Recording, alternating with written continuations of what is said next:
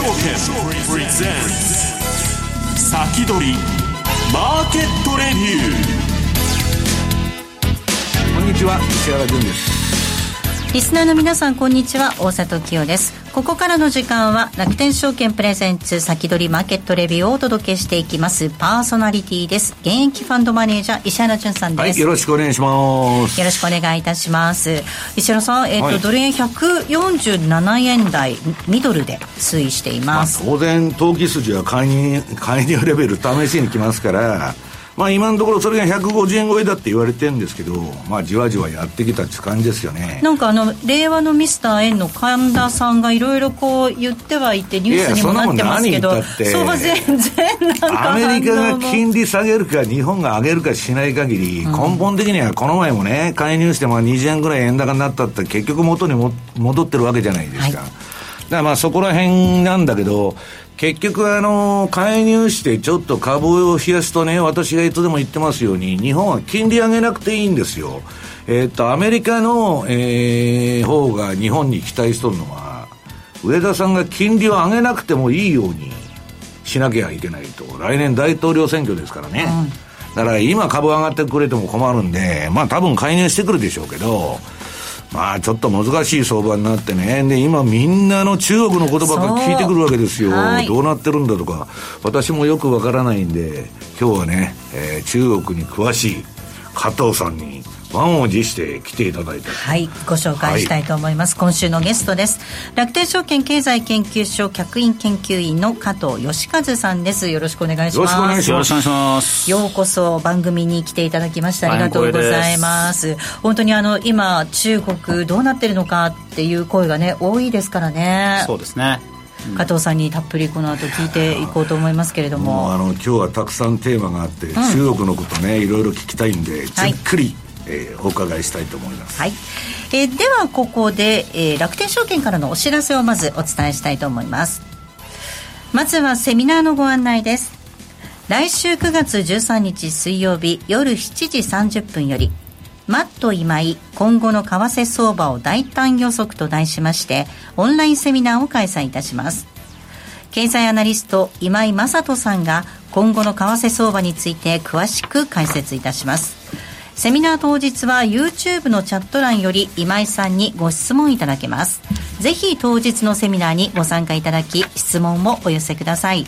えこのセミナーは申し込み不要で、どなたでも無料でご参加いただけますので、ぜひご参加ください。詳しくは楽天証券ホームページご覧ください。なお、このセミナーでは楽天証券の取扱い商品の勧誘を行う場合があります。続いて楽天 FX よりのご案内です。楽天 FX よりご案内です。マーケットスピード FX、アイスピード FX がお客様の声にお答えしてさらに使いやすくなりました。売買比率と価格分布を搭載し、損益の PIPS 表示を追加いたしました。また、描画したオブジェクトを他の足種でも表示いただけるようにもなりました。例えば、5分足で引いたトレンドラインを、日足に足種を変更しても、5分足のトレンドラインがご確認いただけます。新しく進化したマーケットスピード FX とアイスピード FX ぜひお試しください。詳しくは楽天証券ホームページをご覧ください。以上ここまで楽天証券からのお知らせでした。えさて番組ホームページからは、えー、随時質問なども受け付けていますので番組メール送信フォームからお寄せください、えそしてこの番組 YouTube ライブで同時配信をしています。動画の配信についてはラジオ日経の番組サイトからご覧ください。えでは進めていきましょう。この番組は楽天証券の提供でお送りします。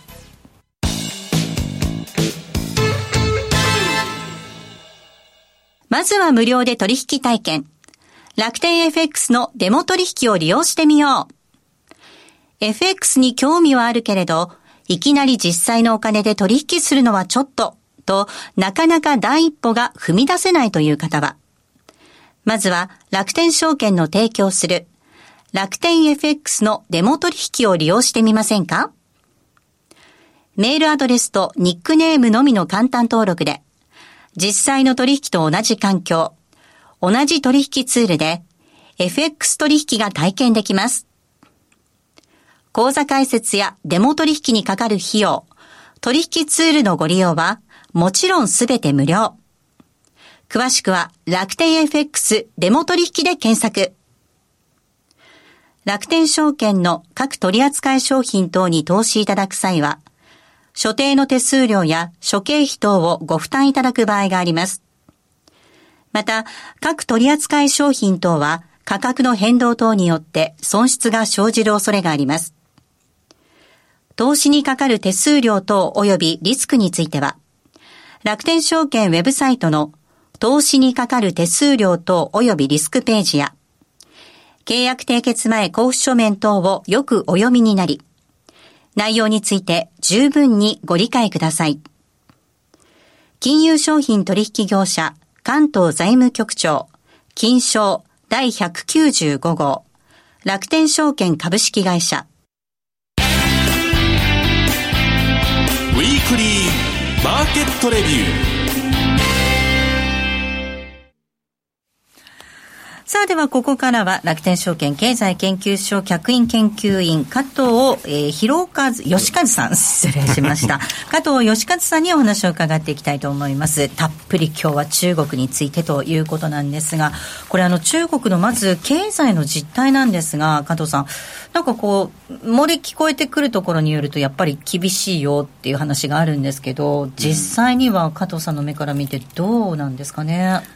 あのまあ、実態というあえて実態という言葉を私も使ったんですけどよくその中国経済のその統計ってありますよね、これ国家統計局っていうところが発表してるんですけど、この統計って本当に合ってるのかとか、まあ、インチキだっていう話が、じゃないかみたいな話ってよくあってだ実際その統計と実態って結構往々にして乖離しているなっていう常にこういう色眼鏡で見る必要あると思うんですけど、自分6月の下旬に、あの3年ぶり3年半ぶりかに中国、まあ、本土の方に行ってきて、まあ、上海から入って北京から出たんですけど、はい、まあ、今いろいろね言われている中で、こう日本人が捕まるんじゃないかとか、まあ、私のね結構中国政治とか米中関係とか結構敏感な分野扱ってるので、はい、まあ、それなりに警戒はしてですねあのパソコンもスマホも持たないで行ったんですけど。加藤さんだから中国で一番有名な日本人なんでしょ？その。まあまあそういうふうにね一時メディアも言ってましたけれども、まあ、そういった中で行ってみてこれ私こと中国と付き合い始めて今年で20年になるんですけど、うん、初めてその統計と実態というか実感が一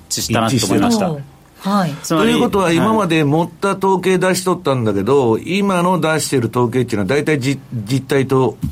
そうですね。近いと。だというふうに思います。実際に昨年度、まあ、2022年って、あの、まあ、日本でも有名だったゼロコロナというね、はい上海でも約2か月間ロックダウンやって、はい、あれなんか当然その経済活動にもものすごい打撃を与えたわけですけど、まあ、政府の目、政府の目標というのは5.5%成長で、うん、実際3%だったと。この民主主義ではない中国において、この政府が発表した目標を達成できないって結構これ大事で、あのー、まあ、中央計画経済ですからね、一応。まあ、一応、あの、まあ、市場経済とは言ってるものも、やっぱり 計画的にやるということなんで、これやっぱり非常に悪いっていうことだと思ったんですが、はい、まあ、実際行ってみて、このゼロコロナ、まあ、つまり、まあ、新型コロナ、まあ、もう今も、もはや今、ポストコロナにはなってますけれども、もう徹底的に抑え込むと、この経済よりも、このコロナを抑え込むことを優先するんだと。でもこの過程で、やっぱり、その、企業も、このマーケットも国民も相当消費、えーこえー、困窮したなと、疲弊したなと、うん、まあ、こういったそこからまだまだこう立ち返ってないんだろうなと、うん、つまりゼロコロナというのを今年の1月、2月ぐらいに完全解除したんですけど、そこからやっぱり3年間閉じ込められてきた状況なわけなんで、なかなかこの生産サイドも需要サイドも戻ってきてない、まあ、そういった中で需要不足とか、こう貿易統計見ても悪いし、個人消費も伸びてこない、不動産はもう開発投資もこう販売面積、額もずっとマイナス成長と、まあ、こういった状況で現在に至っているということなので、この統計通り、今の中国経済っていうのは悪いんだなっていうのを、なるほどね、今回のまあ出張というか、で非常にこう感じましたね。いや、僕なんかから思うと、あの中国がね、悪い数字を出してるっていうこと自体が驚きで、はい、逆に。逆に余裕があるのかなと、うん、悪い数字まだ出せるほど、はい、いう気もなんとなくするんですけど。あの今回、だからあの私も行っって向こうのまあ政府の人とか国有企業国有銀行の人とか、まあ、いろんな方と議論したんですけど、まあ、昨年度成長率3%、まあ、今年まああの下方修正して5%成長っていう目標を掲げてるんですけど、まあ、あのどうどうかと。あの、上半期は5.5%だったんで、まあ、下半期どこまでこう成長できるかってわからないですけどただ非常に驚いたのが、いや実際3%も成長してないと。うん。まあ、ゼロぐらいかもわからないと。いやあの、まあ、ゼロはマイナスではないけれども、1%から2%ぐらいしか成長してないのを持ったっていうことを、ああれでも持っとるわけです。もあれでも持ってるっていうのを で逆に面白いのは特にアメリカとの関係とかで例えばその結果が良くなりすぎると、あえて低く発表することもあるみたいなんですね、あんまり中国経済でかい強いっていうのをアピールするとこれアメリカを刺激するからそこは状況次第で低くしたり高くしたりっていうことはするんだっていうことを結構あのあの自信満々に言ってきた人もいましたけどね。なるほどね、うん、だけどまああの中国からしたらここまあ2000年以降特にもうまあ、例えば20年、30年、成長しっぱなしだったじゃないですか。はい、で、今、初めての挫折っていう感じなんですか、コロコロナの後が。いや、例えば、今、確かにコロナの後で、景気をもうとにかく、やっぱりあれ今の状況って、景気回復が遅れていると、本来であればゼロコロナで、例えばその上海でロックダウンをしていた昨年の4月なんていうのは、はい。はい、上海市において自動車販売台数ゼロ台だったわけですね。だってあれ、変な消毒液巻いて、わけのわからんね、あの状況。ゼロ台っていうことはないでしょうね。でもゼロ台っていう発表ですよ。ゼロ台っていうでも私も本当にゼロ台だったと思います。だからあれ、ザ・ロックダウンなんで、外に出れないですから。本当になんですね。まあ、買い物もできなかった。買い物もできないし、当然売る人も外に出れないですから、さすがにね、自動車をネット上でやるって買うっていうのはあまりないんで、っていうことを考えると、やっぱりこの3年間で、相当やっぱり中国経済って、そのサプライチェーンとかも含めて疲弊したんだなと、かなりいろんなこうチェーンがこう遮断されちゃったんだなと、でそこからやはり回復できていないと、まあ、本来であれば、みんな閉じ込められていて、さあ動いていいよと、10になったよって言えば、みんなもう爆買いするようなイメージありますけど、そこまでじゃなかったと。だから最近ね、あの日本にも団体旅行、まあ、最近でいうとその処理水の問題とかありますけれども、団体旅行客が、団体旅行が解禁されて、さあみんな日本行けっていうふうに言ってますけれども、実際皆さんそこまでお金があるのかっていうのもあるし、実際当時と比べれば今って減安なので、うん、そう考えると中国全経済全体にこの不況感、停滞感っていうのを表しているような昨今のデフレ感であり、減安であり、戻ってこない個人消費であり、不動産、中国の人ね、住宅買うの大好きですけれども、不動産市場もまあ非常に低迷していると。いう中でど、いつになったら中国経済回復してくるんだろうなっていう、このもやもや感が続いているっていう感じでしょうね。うん。そうすると、これ、今のこのテーマに出てますけど、よくね、中国は不動産バブルが今崩壊して、はい、日本の失われ、うん、失われた30年みたいなね、えー、デフレの二の舞になるんだっていう話もあるんですけど、はい、私はそうは思わないんですけど、はい、そ、そこら辺どうなんですか？あのー、もちろんデフレっていう観点からすると、さ例えば足元の CPI、消費者物価指数なんか見ても、もう下落してるんですよね、うん、で6月が横ばい、7月がマイナス0.3%ということで、これまで中国のその経済学者、政府系シンクタンクのエコノミストとか話をすると、中国の潜在成長率って5.5%ぐらいあるっていうんですね。うん5.5%ぐらいあると、はいはいはい、ででも潜在成長率が5.5%ある国で、この CPI、物価が下落してるってどういうことか。すごい状況になってますよね、すごい状況になってるし、実際に中国政府も、ああ見えて結構しっかり理論武装をして、いろいろ考えた上でその政府目標って出すんですけど、はい、今年の CPI、この物価上昇の目標って3.0%前後なんですね、うん、3.0%前後って言っておきながら、今、足元で横ばいとか下落してるんで、これじゃあ、少なくともこう政府は否定してますけれども、デフレ傾向にあることは間違いない、まあ、デフレですよね、まあ、早い話はここまで、あの14億の中国でね、はい、成長 CPI ゼロで成長率1、2っつったら、もうデフレじゃないですか。デフレだと思うんですね、まあ、実際から中国の政府も結構言い訳はうまいんで、例えばその食料価格下がってます、エネルギー価格、やっぱウクライナ戦争の後いろいろあったけど、今は下がってきてるとか、まあ、いろんなこう理由つけて、一時的なものとは言ってるんですね。はい、言ってますけれども、やっぱりこれが一時的なものなのか、これ日本みたいに長期間のデフレスパイラルに陥るのかっていうのはまだ見ていかなければいけない、ただ現状が異常事態であることは間違いないと。間違いないと、はい、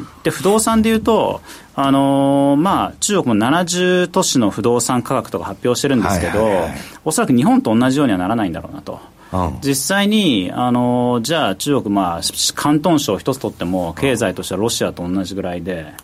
当然、東京なんかも全然でかいわけですよね。はいはいはい。ってなった時に、その一部の都市で、例えばその広東省の、例えばその広州市とか、この深セン市とか、一部の都市で、あの不動産価格が一気に下落しましたよみたいな、でその影響で周辺都市も下落しましたよみたいなことは起こりると思うんですけど、中国全体が、あ全体が沈むことはないの全体が沈むってことは考えられないですよね。それはどうしてですか？いややっぱり一つは、中国の不動産政策って、地方によって違うわけですよ。ああ、なるほど。地方が、まあ、あうん。例えばそのいろんまあ、な規制、そこで融資したり、まあ、あの、そうです。PK をしたりするするから。そうです。いろんな規制があるんですけど、例えば深セン市とかだと、まあ、あの南の方ですよね、あそこ結構開放的で、例えばその深センに大学卒業して、深センに来たら、誰でもふあの住宅買えますよとか。はい。ただ、2軒目以降は頭金5割ねとか、まあ、いろいろ規制があるこれでもう年ごとに決めてるんです、一方で、北京とか上海だと、そもそもここの戸籍持ってなければ買えませんとか、ああ、なるほど。まあ、だから農村から出てきて買うってことはできないと。まあ、あのなかなか難しいしとか、うん。そういうことがあるので、だから戸籍も農村部の戸籍なのか、都市部の戸籍なのかによってうん、不動産どれだけ買えるかっていう資格の問題にも関わってくるんで、だから、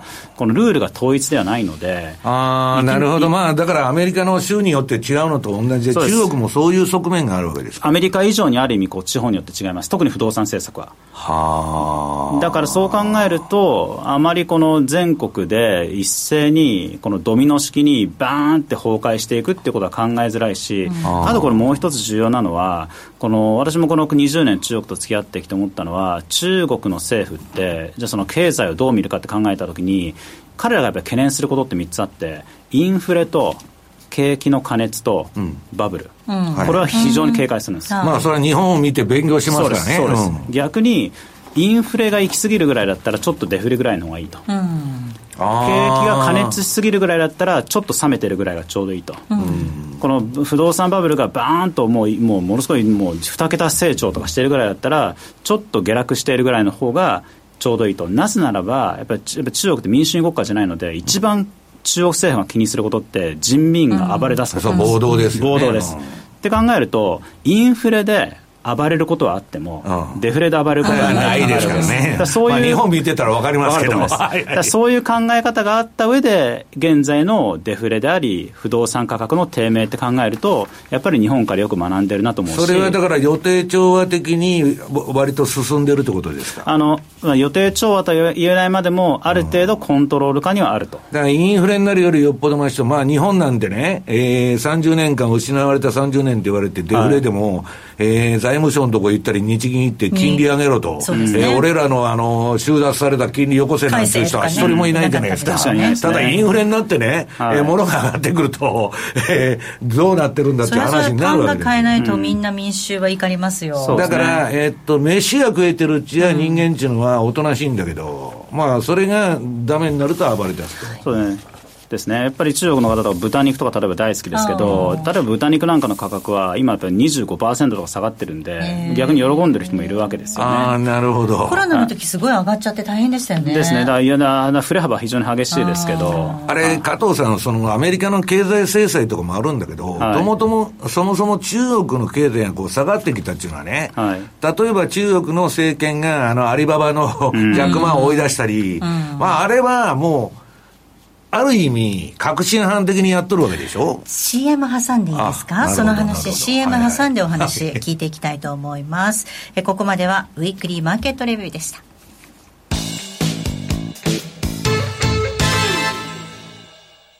まずは無料で取引体験。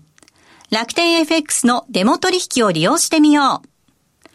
FX に興味はあるけれど、いきなり実際のお金で取引するのはちょっと、と、なかなか第一歩が踏み出せないという方は、まずは楽天証券の提供する楽天 FX のデモ取引を利用してみませんか？メールアドレスとニックネームのみの簡単登録で、実際の取引と同じ環境、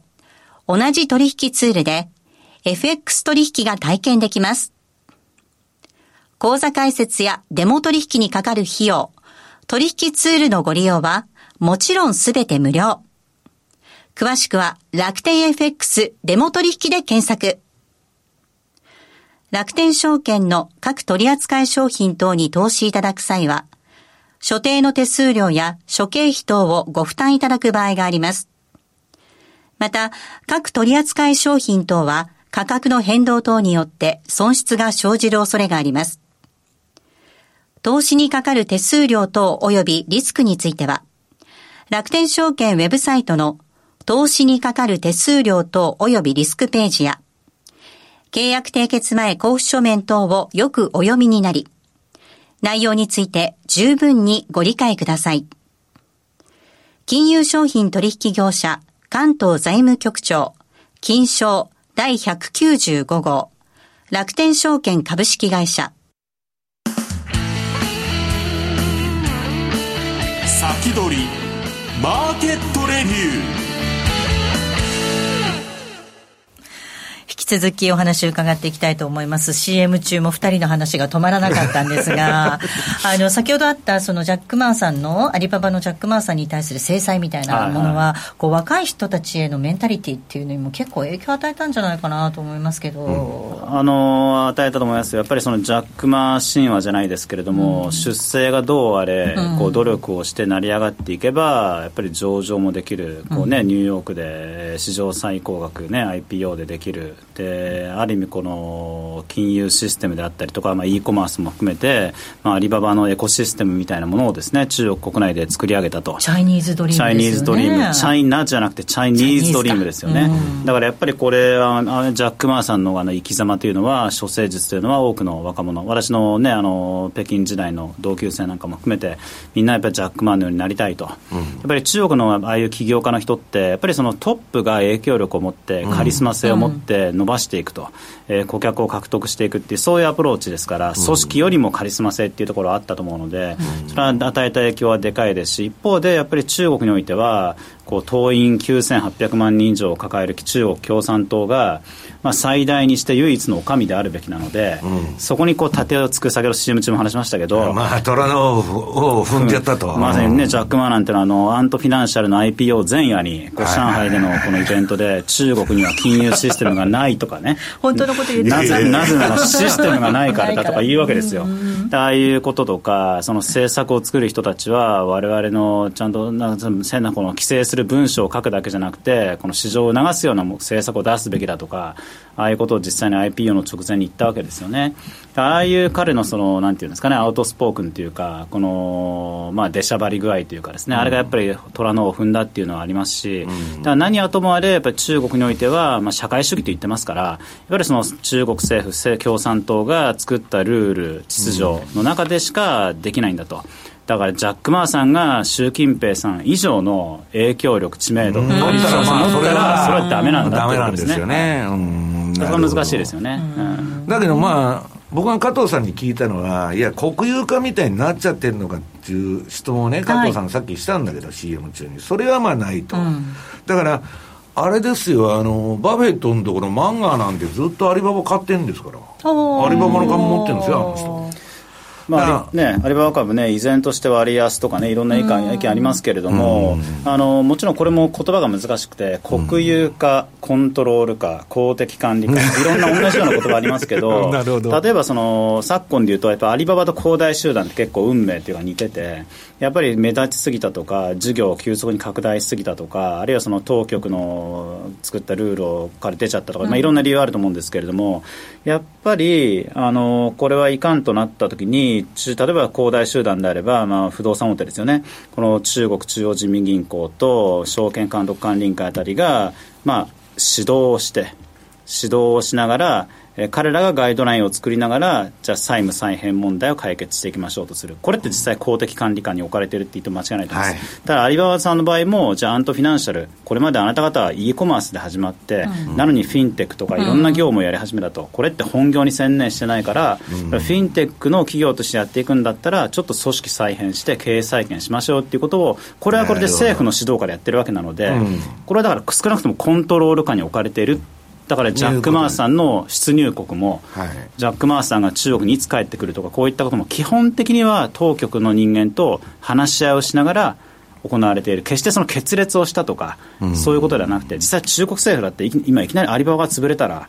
どれだけの消費者が損失を被るんだって話も横進めてきてますから、まあ、そこはあのお互い持ちつ持たれつというか、感じだと思います、ね、これ、まあ、アリババとかそういうネット企業のことで言えば、加藤さん、中国のね、ネットの規制って結構厳しいんですか、はい、厳しいと思いますよ。あのやっぱりこれは、これまで以上にあの厳しくなってるし、そのインターネット企業だけではなくて、例えば一時期あったその学習塾、はい、学習塾。で、つまりあの義務教育段階における学習塾の非営利化、はい、これなんかもやっぱりまあ中国政府として、このまあ加藤競争、受験の加藤競争が 招く結果よろしくないとかね、まあ、そういった彼らなりのロジックがあって、そういったところに、やっぱり中国政府としては、このやっぱり貧富の格差とかも含めて、やっぱり一応社会主義国と言ってるんで、やっぱりその低所得者層とか、えー、中間層あたりに寄り添うような、うん、つまりお金がないから教育を受けられない、うん、この営利営利の塾に行けないから、まあ、の差が開くのはまずいってことですよね、まあ、だから共同富裕とか言ってるわけですよね、はいはいはい、だからそこはある程度、やっぱりその鄧小平さんがやっていた、もうお金を稼げれば何でもいい、もうルールもない、とにかくみんなで成長しようってあの時代から、ぱり一定の規制と秩序の中で、えー、皆さんあの企あの企業活動もやってくれと。あの勉強するにしてもみんな平等の中で勉強して、まあ、いい成績出したら、まあ、清華大学行ってくれとかですね、まあ、そういう、まあ、彼らはそれな彼らなりにこれ一定の規範というか枠組みを設けてもう野放しにはしませんと、